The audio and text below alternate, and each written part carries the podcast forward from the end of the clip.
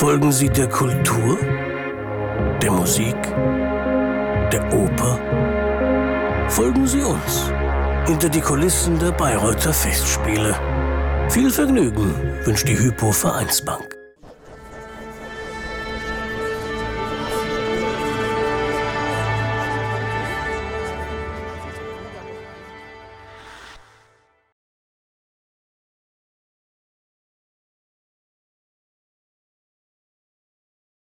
Mrs. Connolly, uh, the British and the German Regie Theater, does this work?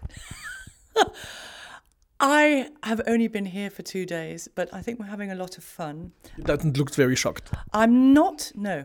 Um, I've just come from a Mariusz Treliński production in Baden-Baden of Tristan und Isolde, and I wouldn't say that's extreme Regie theatre, but I would say that there were some elements of that that we, the singers, found quite difficult to reconcile with the music um, which is one of the problems that often we encounter as singers singing Regie theatre. How do you make sense of what the director's vision of the show is and what maybe the composer's vision of the show is? And we often feel we have are stuck between the two, um, trying to make it convince, trying to please the director and trying to please the conductor. So there's often a bit of a battle going on with Regie theatre.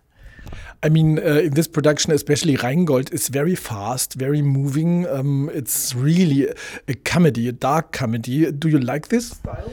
Um, I have to say, I've only been here, I've done two rehearsals of Rheingold, and already um, I've sort of been given permission to make Fricka a little bit more anxious about the situation with Freya being taken by uh, Fasolt and Fafner, and that that she should perhaps be a little less languid, a little more concerned. And that's been okay so far. so um, I think Castorf, I was told that Castorf is happy if the singers are honest. Um, about their intentions um, and that they're clear about what it is that they mean. So interesting also in this production is you have to act in, in, in closed rooms um, only for the camera and don't know what is seen on the screen above. Is it strange to you or do you um, looking forward for this? No, I'm fine. I haven't a problem with that. I'm, um, I've, I've always seen acting as something that's very close up and that, that, that the, the emotion and the, the intention comes from within. And so you're never actually showing anything, you're just living that moment. So if the camera can catch that moment, then I've got nothing to hide. I'm not acting, I'm not doing fake acting.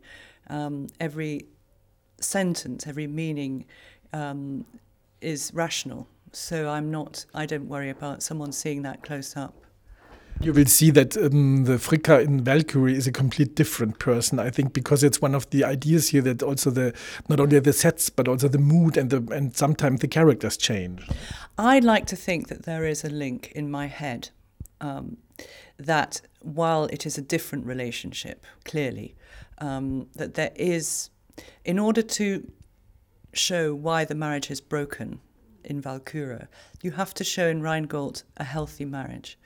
And so if Rheingold Fricka is too bitchy and too snappy and then why what is the marriage? It's not i mean okay they're gods but wagner meant them to be humans as well. That was the, the sort of cruel joke. Um, um, so i think it's important that there is some kind of a link um, while of course they are in a very different place. Like long marriages could be so, but it's luck that Wotan and you are both new to this production and both British or Scottish.